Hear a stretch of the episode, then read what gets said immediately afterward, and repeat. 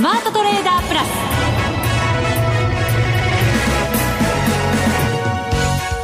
ス。全国のリスナーの皆さんこんにちは。内田まさです。この時間はザ・スマートトレーダープラスをお送りしていきます。この方をご紹介しましょう。国際テクニカルアナリスト福永博之さんです。こんにちは。よろしくお願いします。よろしくお願いします、はい、さて今日は3日ぶりの反発となりました。上げ幅一時500円を超える場面がありました、まあ上がるにしても下がるにしてもボラティリティはありますが。そあそれで終わりですか？何ですか？何ですか？ありますがなとなんかなんかなんかくっつきそうでしたもう冒頭からもうちぐはぐですいません。いや冒頭だけって言ってください。まだね。まだ。まだね。はい。いや、本当あの、今の内田さんの話の中で、取引時間中に500円以上値上がりする場面があったって話じゃないですか。はい、で、あのー、まあ、えー、3日ぶりの反発ということで、これ、あの、昨日、一昨日と2日間でどれだけ下げたか知ってます？え2日間で500円ちょっとですよそう541円はいで今日の上げ幅は479円何物足りない？うん物足りない。物足りない。いやどうなんですかね。ですから明日 S q じゃないですか。そうです、ね、先物オプション株価指数先物オプションの、まあ、S q で、まあ、ミニ S q とかって言われるパターンですよね。まあ、ですので、まあ、なんでしょうかね、まあ、売られた時もそれほど大きな材料的なものはあんまりなかったように感じたんですけど、ええ、ただその、今お話した436円安の時には、あの、バリュー株が売られたんですよね、銀行株だとか。はいで、まあ、そうした流れはなぜ作られたかというと原油価格が下落しただとか、うん、でも今日はあの昨日原油価格は大幅続落してたんですけど。ずるっとね下がりましたよね、えー、もう77ドル台とか74ドル台一時ねつける場面あったんですけど、まあ、それでもあの資源価格のまあ関連株はあまり下げてないと。なのでなんとなくですねあのマーケットのその動きがあの理屈じゃなくて別のところで動いているような気がするので、まあ、ちょっとさっきもお話したその元に戻っちゃうんですけど、はい、物足りなさを感じるかなっていうところですね。いいもの悪いものもちろんねニュースとしては出てるわけですけど、はい、それに目を向けず何か違うところで自給的な。そうですね。だから今本当内田さんの話のように自給的な、うん、あるいは S q に何かしらの思惑があるかどうか分かりませんけどなんかそんな感じがしちゃいますよね。どんな思惑が考えられるんですかね。もう話していいんですか？いやいやもう早く聞きたくてね。そうですね、はい、この後のコーナーでいきますか。そうですね。はい、ね、でも物足りないとはおっしゃいましたが、はい、その前のね数日間で2000円ぐらい上げてるわけですよ。はい。ねちょっと。でも日経平均って6月高値からずっと切り下がってきてるんですよ株価そうなんです。それはね チャート的に気になってるんですよ。いや気になってはいるんです。だから今回ねこれもっとガーンと切り上がって今日なんかもうちょっと上がって要はその、えっと、今月のあのー、6日の高値抜いてほしかったんですよね。ああそこ抜けばやっぱりちょっと違いますよね、はい、形的に、ね、だと思うんですけどね。終値ベースですけどね。ええ。ーはいどうでしょう？今日はいい話聞けるのかしら？重箱の隅をつつくというようなことを今なんかリスナーの方がおっしゃられているのがちらっと聞こえましたけどそうですよね。最後まで聞いてくださいね皆さん。ということで。そうですね、はい、そそうですねって冷静に言いました。はいたっぷりお話を伺っていきます。どうぞ最後まで番組にお付き合いください。この番組はマネックス証券の提供でお送りします。スマートトレーダー計画よーいドンさあ、それでは引き続き福永さんに株式市場の、えー、分析をしていただきましょう。日経平均、改めて32,646円46銭、479円98銭高で終わっています。一番高いところ5番になりましてから32,723円71銭をつける場面も見られています。はい。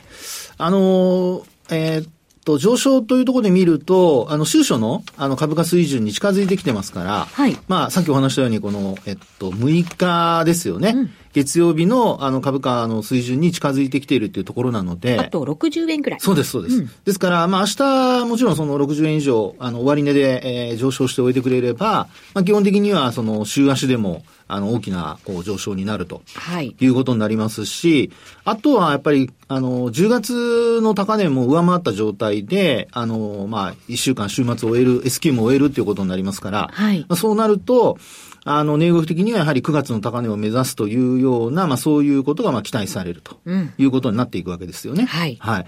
ですので、あの、まあ、えー、冒頭お話したことっていうのは、まあそういう意味ではもうあっさり達成するための条件。ですから、あの、今日もし終値で抜いてくれていると、ちょっとこう余裕ができて、反落してもですね、あの、まあ、木曜日に抜いたから、あの、大丈夫じゃないっていうふうな、あの、見方にこう変わっていくわけなんですけど。そうですね。一、はい、回抜いとけばね。そうです。うん、終値ベースでね。はい、特にそういう、その、まあ、あの、価格の水準だとか、あと終値ベースの値動きを気にする人にとっては、まあ、抜いているか抜いてないかっていうのは、これはもう、あの、本当に、あの、大きな差なので、まあ、そこが、あの、結果論としてですね、えー、あの時、あの、ああ、してればという、よく言う、その、たらればはないですよって話につながっていくわけですよ。はい。ですから、あの、本当はもう60円程度であれば、もう、あの、取引時間中であればね、もうほんのちょっとで抜けるところまで行ってたんですけども、あの、抜いて欲しかったなっていうのが、まあ一つポイントですかね。はい。まあ、決算発表もね、いろいろ出てますしね、今日は引け後にソフトバンクも控えてましたから。そうですね。やっぱりね、ちょっと気にするところはあったかもしれません。はい、そのソフトバンクグループの決算の内容、はい、えー、最終赤字、1.4兆円ということで、かなりこれは赤字幅、まあ、前期は3兆円以上のマイナスでしたからね。そうなんですよね。それを考えれば、はい、半分ぐらいの。赤字幅に減ったと。そうですね。ただ、時間外ではちょっと下げてるようですからね。ああ、やっぱね。まあ、はい、あの、今回、あの、それの話もですね、EPS の話もしようと思ってたんですけど、はい、EPS がもう昨日の時点に2200円まで上昇してきてるんですよ。うん、はい。で、その前は、あの、まあ、えっ、ー、と、2000円の前半ぐらいまで、はい、一旦落ちてたんですけども、うんまあ、時価総額が大きな企業が、まあ、今お話したような過重平均ベースなので、まあ、時価総額が大きな企業が、あの、まあ、赤字幅、あ、ごめんなさい、あの、えー、っと、減益幅が縮小するとか、まあ、黒字なんですよ。あの、黒字なんですけども、増益幅が、まあ、前回よりも若干減るとか。はい、ですから、増益幅が、あの、前期よりも減ってるんだけども、減益なんだけども、でも、あの、減益幅は縮まったとかですね。まあ、そういう話が交換されて株価上がってきてはいるんですけども、まあ、一方で、その、過重平均ベースの時価総額が大きなせ、あの、銘柄、まあ、特にソフトバンクグループなんかがそれだけの大きな赤字を出してしまいますと、はい、せっかくここまで、あの、いろんな企業が積み上げてきたものが大体薄められちゃうんですよね。まあ、帳消しになるとは言いませんけども、あの、まあ、ソフトバンクのその一社で結構薄められてしまって、まあ、水準が切り下がるっていうことも考えられなくはないので、まあ、そうすると、あとは、あの、やっぱり気になるのはもうファンダメンタルズで見るとやっぱり、あの、PR がやっぱ15倍を超えるかどうかですよね。そうですね。えー、まあ今、あの、14倍台になってきていて、あの、割安だっていうふうな捉え方もあると思うんですけど、あの、ちょっと前までやっぱり15倍台、15倍台を超えてましたから、はい。あの、先行き本当に株価上がると思う人は、15倍台よりも14倍台の方が割安だから、そこで買うはずじゃないですか。ね。そうでないと、マーケットの、あの、価格形成能力っていうのはないことになりますよね。うん、そうですよね、ええ。ですからそういうですね、ことを考えますと、あの、まあ、今日もそうなんですけど、あの、繰り返しになりますけど、やっぱり高値抜いてほしかったんですよね。そうですね。ですからそうなると、やっぱ PR15 倍が、あの、今後もし、なんかこう、変な話、壁になるようなことになると、あの、割安だと言ってられなくなってですね、結果的にその、まあ、期末、あるいは来期、に対する業績の不安のようなものが出てくる可能性が、まあ、あると。まあ、そういうのが徐々にこう意識されるっていう流れになりかねないので、過去もそういうケース結構ありますからね。なので、あの、まあ、今上期がその業績のピークで、下期以降はこう、まあ、増益幅が、あの、縮まるとか、はい。それからあと、来期に関しては若干こう、横ばいになるとかですね。うん、まあ、結果的にその、マイナスにならなくても、伸びが鈍化するっていうだけで、まあ、やっぱり株式市場に入ってくる資金っていうのが、まあ、減る可能性だとか、あとこれまで買ってきている人が、あの、利益確定をする可能性もありますからね。なので、まあ本当にあの、まあ小さな話と思われるかもしれないんですけど、今日は、できれば6日の高値を抜いてほしかった。うそうすると、まあ日経平均だけなんですけどね。はい。あの、抜いてくれると、だいぶこう、なんていうんでしょう。あのまあ、えー、グロースセクターのですね、えー、ハイテク株だとか、そういった、あの、まあ、業種の方に資金がシフトしていると。いう流れがちょっとこう出来上がってきてですね。うん、で、まあ、ナスダックも昨日でなんと8連投してるわけですから。いやー、すごいですよね。ね。ですので、まあ、8連投、9連投っていう流れになってきてますので、えー、まあ、そういうところからしてもですね、まあ、あの、アメリカの方で、そうした、あの、まあ、PR が比較的高めの、あの、ハイテク株、ビッグテックとかって言われるところに資金が向かって、でその流れがやっぱり日経平均もですね、あの、まあ、連動するっていうのが、まあ理想的なえー、東京市場での、まあ、日経平均押し上げのパターンかなと。はい。ですからそこに、あの、まあ、今後まだ、もちろんあの、明日も決算発表控えてますし、えー、最終的なその判断っていうところは、まあ、マーケット次第なんですけど、まあ、今日の、あの、まあ、ソフトバンクグループの決算を受けて、EPS がどれだけこう変動するかと、うん、それからあとは、今お話したように、まあ、PR が高くても、将来、あの、期待するのであれば、やっぱり15倍台はもう過去つけてきたあの水準ですから、はい、まあ、そこに乗せてくるかどうかっていうところが、まあ、やっぱりポイントになってくるのではないかなと。そうですね。はい、ちなみにナスダックは9連投。そうですね、9連投ですよね。はい、はい、ごめんなさい。そうですよね。はい金利もね、やっぱりちょっと一服感出てきましたのでね。そうですね。このあたりがやっぱり物色されると、また投資家心理っていうものもね、はい、ちょっと変わってくる感じはありますよね。そうですよね。はい。まあ、ですから、あの、日経平均が頑張って、えー、ここから上がっていくっていうのを、まあ、明日以降、その、さっきお話したように、あっさりとこう抜けてくれて、上のね、上値の抵抗になりそうなところをあっさり抜けてくれるっていうパターンになってくれると、またまたちょっとこう勢いが出てくるってことになりますので、はい、まあ、そこがやっぱり一つは、あの、明日以降の、まあ、S q も含めてですね、鍵なのかなっていうところでしょうね。そうですね。ソフトバンクの決算、ちょっと改めて、4、9月期の連結決算、最終損益1兆4087億円の赤字ということですね。ちなみに前年同期1290億円の赤字ということになります前年同期ですとね。そうなんです。はい、前年同期に比べると膨らんでるということになりますが、はい、これただ、ビジョンファンドの運用益は改善してそうですね。はい、はい。あの、分配金などが膨らんだことが響いたというふうに会社側は上場でね。そうですね。してます利益が出て分、分配金を払わなきゃいけなくなって、はい、その分配金の支払いで、結果的には、まあ、利益が、あの、押し下げられてしまった赤字になっちゃったというとこですよね。はい、そうですね。はい。ただやっぱり、あの、アームもね、決算あんまり良くなかったし、なんかこう、う投資してた、あの、ウィーワークなんかもね、経営破綻ということもね、やっぱりありますのでね。ね、うん、なので、まあ、あの、一社だけの話ではないですけども、まあ、投資家心理だとか、あとは、その、そうした動きが他に広がるかどうかとか、その辺やっぱり皆さん、あの、投資家って、あの、一人でこう投資しているように見えて、実は、あの、結構周りを気にしているのではい。人気投票なんて ね、昔からよく言いますもんね。ねはい。なので、まあそういった反応を、まあ先ほどの内田さんのあの夜間取引の話じゃないですけども、まあ実際その夜間取引でどう動いていたかとか、あとは本取引でどうなるか、明日のですね、日中取引でどうなるか、まあそのあたりも含めてっていうところになるのではないかなっていうところですよね。そうですね。はい、結構どうですか？日経平均とトピックスってあの風景違うんですか？あの、そこがですね、えー、実は結構違ってまして。結構違ってまして、はい、あの、ポイントで言うと、えー、例えばですけど、あの、皆さんよくご存知の一目均衡表ってあるじゃないですか。はい。一目均衡表を見るとですね、日経平均は今日の上昇で、抵抗体の上に出てきたんですよ。日経平均は出てきた。はい。はい、ところが、えー、トピックスはまだ抵抗体の下なんですよね。はあ、昨日のなんかね、トピックス、日経平均よりも随分下げてるなって感じしましたけどね。はい。で、昨日の下落で、あの、転換線のところで止まってたんですけど、えー、まあ今日も転換線のところで下げ止まったんですけども、昨日の安値は下回ってないですもんね。そうです、そうです、そうです。安値は下回ってないんですよね。えー、ところが、あの、まあ、点、えー、抵抗体の、まあ、下限、上限っていうところ薄いんですけど、まあ、なかなか突破できてないと。いう形ですね。はい、まあですので、あの、バリューとグロースっていうのはちょっと前までよく言われて、で、バリュー株がこう、しまあ、主体で買われていたっていうところが、まあ、先ほども話しましたように、まあ、銀行株がちょっとね、あの、アメリカの金利低下によって売られるような展開になり、そして今度は中国の景気への警戒とかっていう、まあこれはあの解説の文言ですよ。私が言ってるわけではなくて、はい。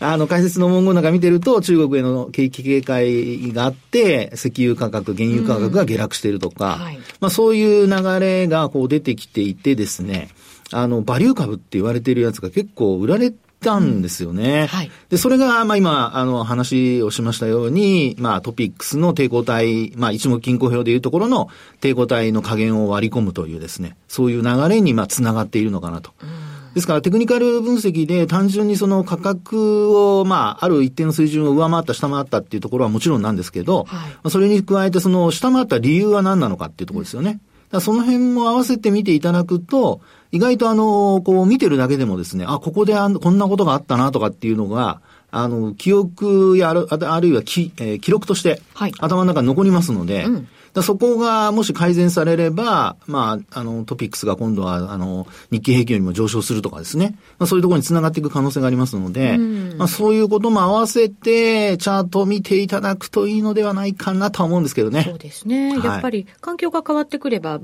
あの、物色される銘柄もね、変わってくると思いますので、うまくキャッチアップこうしていければ、そうです。一番いいわけですもんね。あとね、物色の矛先がね、どこに向かってるかっていうところにも、はい、あの、まあ、銘柄選別のね、判断材料にもなりますので、まあ、ちょっとそういったところもですね、あの、まあ、皆さんも身につけていただくと、あるいは試していただくといいかなってところですね。そうですね。金利低下、やっぱり交換した面もありますけど、そこが新たにちゃんと業績もついてくるのかっていうところ、そうなんですよ。ね、ですからそうなると、本当 PR15 倍、日経平均早く超えてほしいんですけどね。いやいや、それ、内田さんまでうんって言わないでください。うん、視聴者、視聴者、聴取者。何でしたっけ？なっちゃった。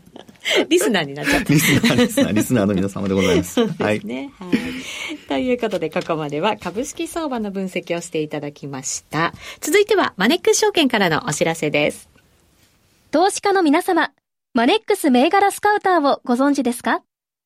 マネックス銘柄スカウターは、マネックス証券に口座をお持ちの方が無料でご利用いただける日本株銘柄分析ツールです。マネックス銘柄スカウターでは、売上高や営業利益など重要な業績指標を過去10期以上にわたりグラフ表示することができます。自分でデータを整理する手間をかけずに、長期的な視点で企業を分析することが可能です。また、マネックス銘柄スカウターには、10年スクリーニングという機能がございます。通常提供されているスクリーニング機能は、直近の通期業績や今期の会社予想などを対象にすることが多いのですが、10年スクリーニングなら、過去10年間の業績や直近の四半期業績での銘柄選びが可能なので、長期視点で自分に合った銘柄を探し出すことができます。さらに、マネックス銘柄スカウターはスマートフォンへの表示最適化も行っているので、外出先などでも場所を選ばずスムーズに銘柄分析を行っていただけます。また、マネックス銘柄スカウターの活用術も、マネックス証券のセミナーやホームページで紹介していますので、ぜひご覧ください。マネックス銘柄スカウターは、マネックス証券に口座を開設いただくと、無料でご利用いただけます。マネックス証券の口座は、無料で開設できます。日本株投資の強い味方、マネックス銘柄スカウターをぜひお試しください。マネックス証券での取引に関する重要事項。マネックス証券が扱う商品などには価格変動などにより元本損失、元本超過損が生じる恐れがあります。投資にあたっては契約締結前交付書面、目論見書の内容を十分にお読みください。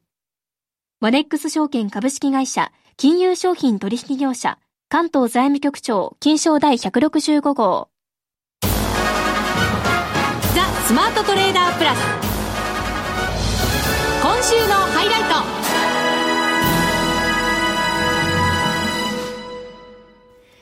さて、現在ドル円ですが、150円90銭から91銭あたり、今日は151円に乗せる場面も見られていました。ここからは、為替相場の分析です。はい。為替はですね、本当に、あのまあ、そうですね、10月の末に一気にこう、150円台乗せた後、はい。その後、なんかもう本当、レンジ相場ですね。おドル円。はい、あのですね、うん、えっと、まずその値幅だけで言いますと、えっ、と、10月の31日がほら FOMC があった時じゃないですか。はい、そうですね。で、結果が出たところですけども、この時の値幅がですよ、これ1日ですよ。うん、1日の値幅で、148円97銭から、151円の71銭。うん、ですから約3円。3円、はい。はい。まあ2円80銭ぐらいですけどもね、うん、そのぐらい動いたというとこなんですよ。はい。でもその値幅の中で、今週、っていうか11月に入ってずっと動いてるんですよ。ああ、そうか。はい。なんか、上がってる感覚だったんですけど、ええ、まあそこに比べたらやっぱその中で動いちゃってるってことですね。そうです、そうです。えー、上にも下にも、あの、まあトレンドは出てないという形で、はい、で、もちろん1日の値幅もですね、あの、もちろん陰線が続いたり陽線が続いたりしてますから、えー、あの、流れとしてはなんとなくこうね、えー、動いてるように見えるんですけど、まあ、結果的には150円を挟んだ値動きで、まあ、上にも下にもちょっと、まあ、突き抜けるような動きは、あ出ていないという形なんですよね。はい。はい。で、一方で今度、ユーロド、あの、ごめんなさい、ユーロ円で見ると、ユーロ円、はい、はい。今日はまた161円の半ばまで。こっちはトレンド出てますよね。そうです、そうです、そうです。はい。で、これもですね、あの、同じように、10月の31日に、ええー、まああ、FOMC の結果、まあ、ドル円で円が売られた、あの、まあ、影響もあって、クロスレートでやっぱりユーロ円でも売られているという形で、はい、この日の値幅もですね、えー、そんなに実は大きくなくて、うん、158円の10銭台から、160円の84銭まで。ですからこれも2円70銭ぐらい。そうですね。はい。という値幅なんですよね。ええ、ただ、ドル円はその後横ばいなんですけど、その今お話した値幅の中で動いてるんですけど、ユーロ円はその160円の84銭というのを超えてきまして、はい、今日なんかもですね、えー、まあ昨日の高値も若干一瞬ですけど抜く場面があって、161円の73銭まで入ってますね。うん。ですから、これ、まあ、クロスレートの、まあ、クロス通貨で円とドルとユーロって見たときに、はい、ドルは動いてないんですけど、ユーロに関しては、まあ、あの、トレンドが今出てきているという状況なんですよね。はい。はい。これまでだから、ドル買っとけば、円売っとけばっていうような相場でしたけど、はい、決して、その、そういう感じではなくなってきてるってことなんですかね、そう、ね、そうですね。ですから、特にあの、ドル円で言うと、まあ、例えばショート、あるいはロング、あの、タイミングを誤ると、まあ、なんかトレンドが出てないので、もちろん、あの、大きなマイナスにもならないんでしょうけど、でも利益も、あの、少なくて、で、結果的に、あの、マイナスになってしまうと、プラスになるまですごく時間がかかっちゃうみたいなですね。まあ、そういう、あの、レンジ相場特有の、あの、動きに、こう、変わってきているというところですね。はい、ですから、まあ、これまでいつもね、あの、ドルを中心にお話をしてますけど、あの、ユーロが今お話したように、ちょっとトレンドが出始めてるっていう流れになってますので、えー、どうなんでしょうね。明日、また、あの、ラガルド ECB 総裁、あとそれから、えー、パウエル FRB 議長がそれぞれなんか発言をするような、まあ、そういう話も伝わってきてますので、はい、まあ、特にあの、パウエル FRB 議長は討論会に参加されるということですからね。まあでも日本時間のもう、あの、どうなんでしょう、明け方？